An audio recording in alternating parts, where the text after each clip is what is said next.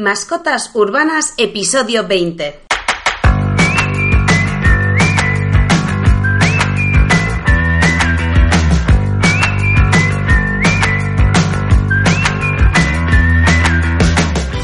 Bienvenidos chicos a Mascotas Urbanas, el podcast en el que hablamos de todos los conceptos perrunos, trucos, habilidades y consejos para que vuestro perro viva una vida más feliz, sana y equilibrada. Nos da igual que el perro sea grande, pequeño o mediano, que se porte bien, que sea un trasto y nos da igual que venga de protectora, que venga de un criador o que venga de un regalo de un amigo o de un familiar. De cualquier forma, todos los consejos que os vamos a dar en este podcast os sirven a todos. Escuchad atentamente. El podcast de hoy se lo vamos a dedicar a Libertad. Libertad que vive en San Sebastián de los Reyes. Y Libertad nos ha dicho que, bueno, últimamente tiene algún que otro problema de salud, no puede sacar a su perra y disfrutar de ella tanto como lo hacía antes, con lo cual, como, bueno, lo echa un poco de menos, quería que le dediquemos este podcast. Libertad, este podcast te lo dedicamos a ti. Ahora bien, tu perra, que es a la que le vamos a dedicar el podcast en realidad, es una perra de 5 años, de nombre Diva, un nombre muy original, por cierto, y de la raza, cuidado con esto porque los dueños de esta raza son especialmente susceptibles con la manera de pronunciar esta raza y es American Staffordshire Terrier. ¿Por qué son especialmente susceptibles? Porque, bueno, pues la mayoría de la gente llama a este perro American Stanford, con N, Stanford. Pues en realidad el nombre de esta raza es American Staffordshire Terrier. Así que cuidado, si os topáis con un dueño, con un perro de esta raza, cuidado con cómo decís este nombre porque se pueden reír mucho. Bien, pues libertad, este podcast va para ti y va para Diva. Y el podcast de hoy va a ser sobre las ocho herramientas imprescindibles que debemos tener en casa para nuestro perro.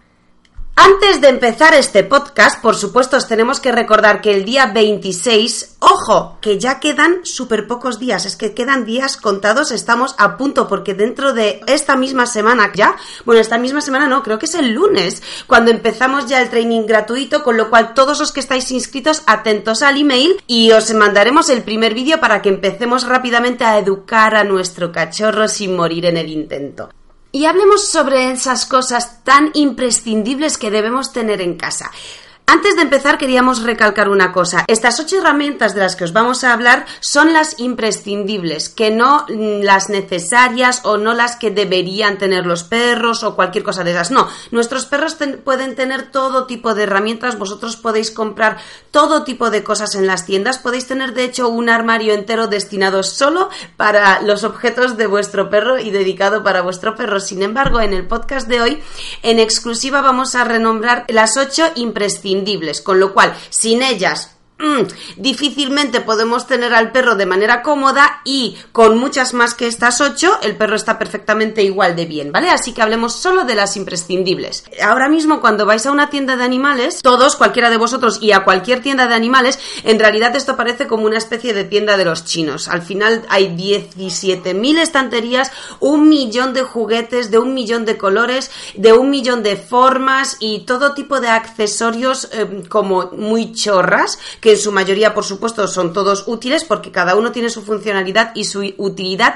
pero bueno, ya son como a modo de, bueno, pues necesito esto porque me vendría bien, me lo llevo, fenomenal. Sin embargo, hoy vamos a hablar de las ocho imprescindibles. Voy a ser muy pesada con esto porque, porque os vuelvo a recordar que nuestro perro es un ejemplo, ¿vale? Puede tener 80 pelotas de 80 colores, lo importante es que tenga una pelota. ¿Sí? Así que Vamos a hablar sobre esto. Las marcas últimamente, como se hace mucho negocio y en el mercado se venden muchísimos accesorios para perros, pues bueno, eh, realmente si os dais cuenta, entráis a una tienda y las estanterías están perfectamente colocadas. Parece que roza un poco eh, el diseño de marketing, ¿no? Que al final, bueno, no es mentira porque las marcas tienen bien estudiado dónde quieren colocar sus juguetes, de qué manera, porque aquí, porque allá y todas estas cosas que ya conocemos porque todos vamos vamos a comprar a grandes superficies, grandes supermercados, donde igualmente todos los productos están colocados de tal manera para que al final nosotros pues nos generen una necesidad o ganas de tener esto, lo otro, aquello. Eh, siempre que vamos al final a la caja a pagar, siempre están los chicles o las gominolas a precio muy reducido, con lo cual no nos importa a última hora coger, bueno, pues después de comprarme como un chicle, pues todo eso está estudiado. Un poco en las marcas de los perros ocurre lo mismo. Hablaremos en uno de los podcasts sobre los colores que ven los perros realmente. Sabéis que los perros no tienen la misma visión que nosotros, sobre todo respecto a los colores. Entonces, en otro podcast hablaremos sobre esto. Por ahora solo os mencionaremos que los perros no ven los mismos colores que nosotros y desde luego no los ven con la misma intensidad. Lo cual significa que si entramos en una tienda de mascotas con todos esos juguetes de diferentes colores, fosforitos fluorescentes, que si rosa, que si de color del arco iris, todo eso a nuestro perro les da un poco igual, es más por parte de las marcas eh, un aspecto comercial para una mayor venta de sus productos, porque a nosotros nos gusta visualmente ese juguete, igual el que está al lado, que es bastante más feo, igual le va a gustar mucho más a nuestro perro, pero como a nosotros visualmente nos gusta más este, compramos este. Esto no significa que a nuestro perro no le vaya a gustar este. No, a nuestro perro le va a gustar el juguete con el que nosotros al final tengamos una interacción con él y con el que nosotros le demos rollo. O sea que el hecho de que al perro le guste una actividad u otra va a depender más de nosotros que de la propia actividad o del propio juguete. En este caso, pues queríamos que lo sepáis, que no tengáis que fijaros necesariamente en lo que más os gusta a vosotros, sino pensad un poco en la comunidad, en la comodidad y en la práctica, que es lo que podría serviros más, más allá de la estética. Os decimos esto porque nosotros nosotros somos los típicos que compramos todo, cualquier producto nuevo que sale al mercado, por supuesto que lo cogemos, lo probamos con nuestros perros, lo probamos de mil formas y no solo probamos el hecho de que les guste, sino la resistencia, la duración. La resistencia cuando hablamos es porque hay muchos perros que sabéis que tienen las mandíbulas muy fuertes y pueden romper cosas que aparentemente son irrompibles. Entonces, en ese aspecto, probamos los juguetes también para esto y la duración y bueno, pues el tiempo que duran, etcétera. Hay muchos juguetes que intentamos probar a, ver si hay algunas pelotas que nos gustan mucho para nuestros perros, probamos a ver si flotan en el agua para poder llevarlas a un lago para que nuestros perros jueguen con ellas sobre el agua.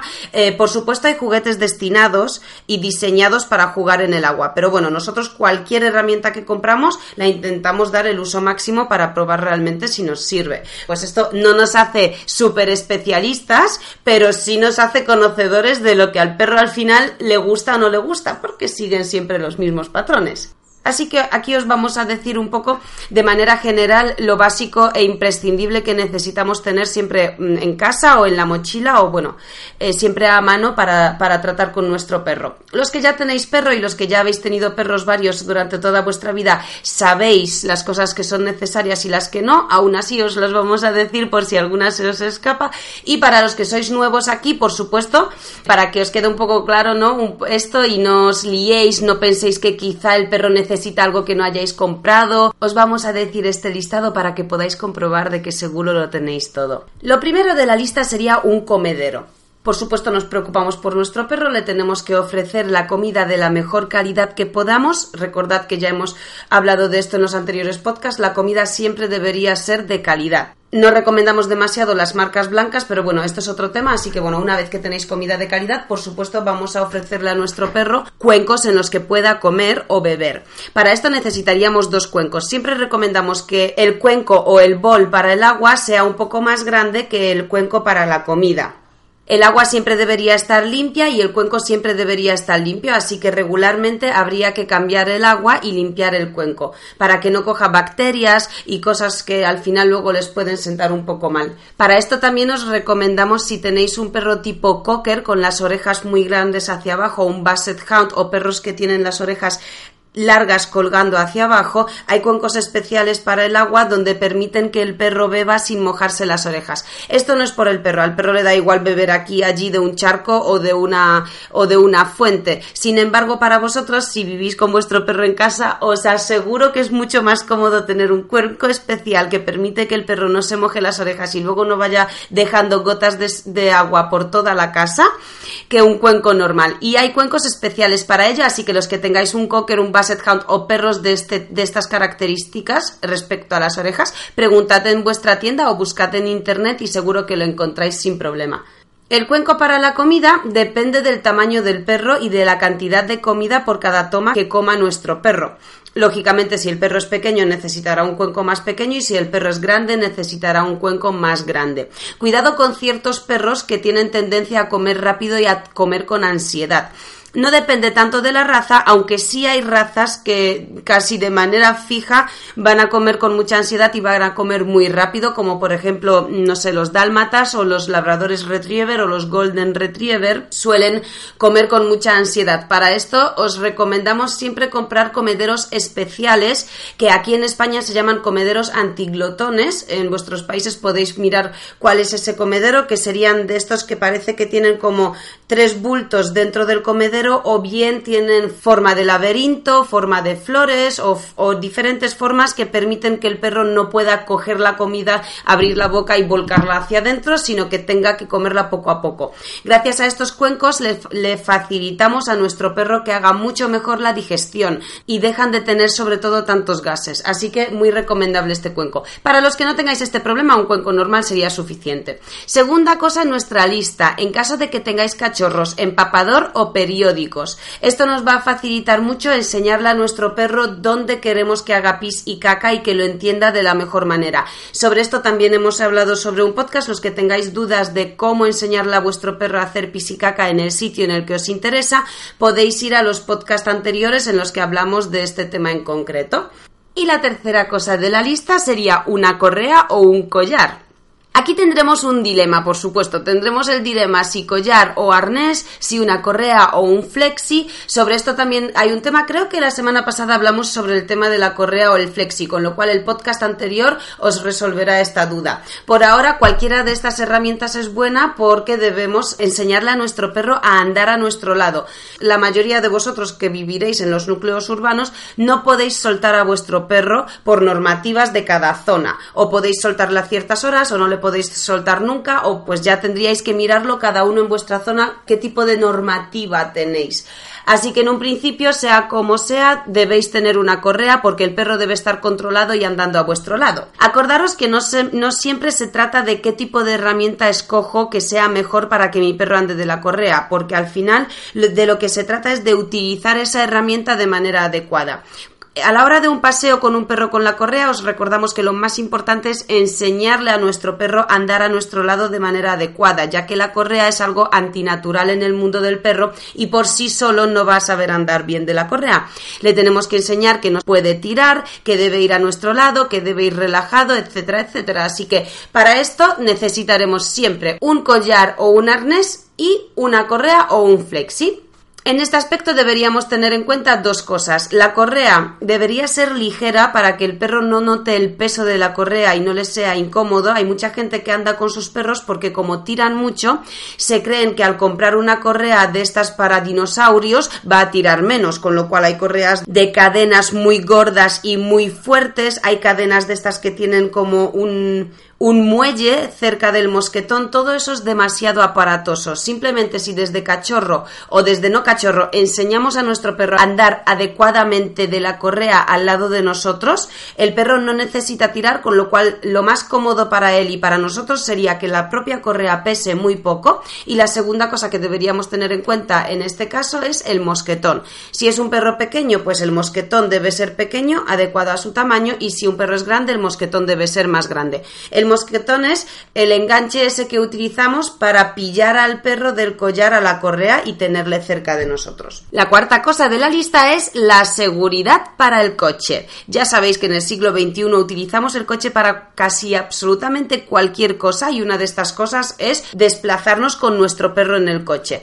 Esto es básico para la seguridad tanto del perro en el viaje como nuestra. Debemos consultar qué obligaciones existen para circular en el coche con vuestro perro dentro. Por supuesto, en cada zona existirán otro tipo de obligaciones legales. Generalmente lo más seguro sería un arnés para el pecho específico y luego una correa que va anclada en el mismo sitio en el que van los cinturones de seguridad. Con esto sería más que suficiente, pero debéis tenerlo. No tiene un precio demasiado elevado y es algo sumamente cómodo y de verdad que es muy útil y muy práctico.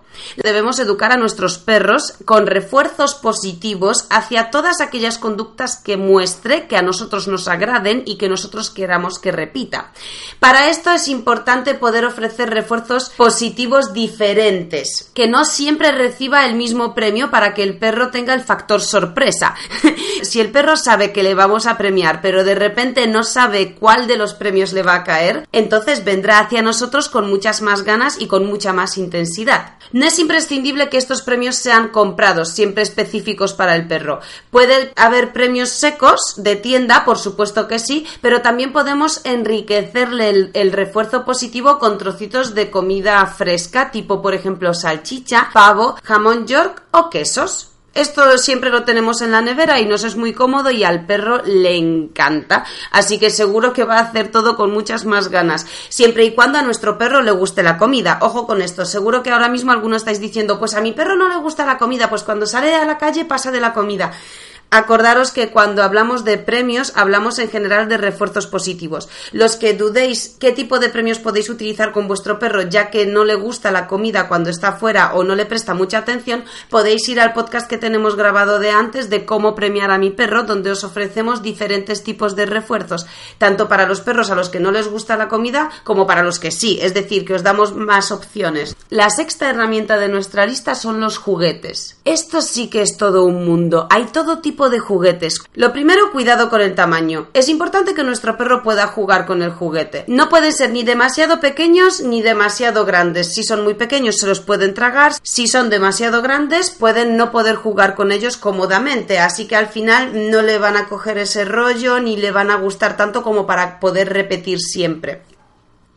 Pensad en pelotas y que sean fáciles de morder y cómodas de morder sobre todo. Las pelotas más guays para los perros son aquellas que pueden morder cerrando la boca y la pelota se encoge en cuanto cierran la boca y luego cuando abren la boca de nuevo la pelota recupera su tamaño. Estas son como una especie de goma más o menos dura donde los perros pues pueden hincar el diente y que les sea cómodo y que quieran interactuar con la pelota porque les es divertido. Por otro lado, uno de los juguetes favoritos de los perros, aparte de la pelota por supuesto, es la cuerda bueno, una cuerda o, un, o una camiseta o, o, una pelota que tenga una cuerda también al final, que esté unida a una cuerda directamente, porque son juguetes muy cómodos que nos permiten interactuar directamente con nuestro perro. Mientras él lo tiene en la boca, nosotros podemos sujetar el otro extremo y siempre respetando las posturas corporales. Ojo con este juego, este juego es genial, milagroso, maravilloso, estupendo, fantástico. A los perros les encanta